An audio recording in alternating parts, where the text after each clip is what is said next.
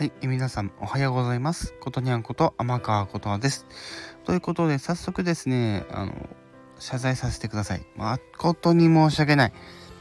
こちらあのライブでもね、あの私言っていたんですけど、完全に間違えてました。間違えていたというよりかは最初の情報がまさか更新されてるとは知らずに言ってしまってたんですね。ということで、マトリックス、え4作目となるマトリックス・レザレクションズこちら、12月の17日公開となります。ね、間違ってしまって申し訳ございません。なのでですね、この12月17日に公開されるんです。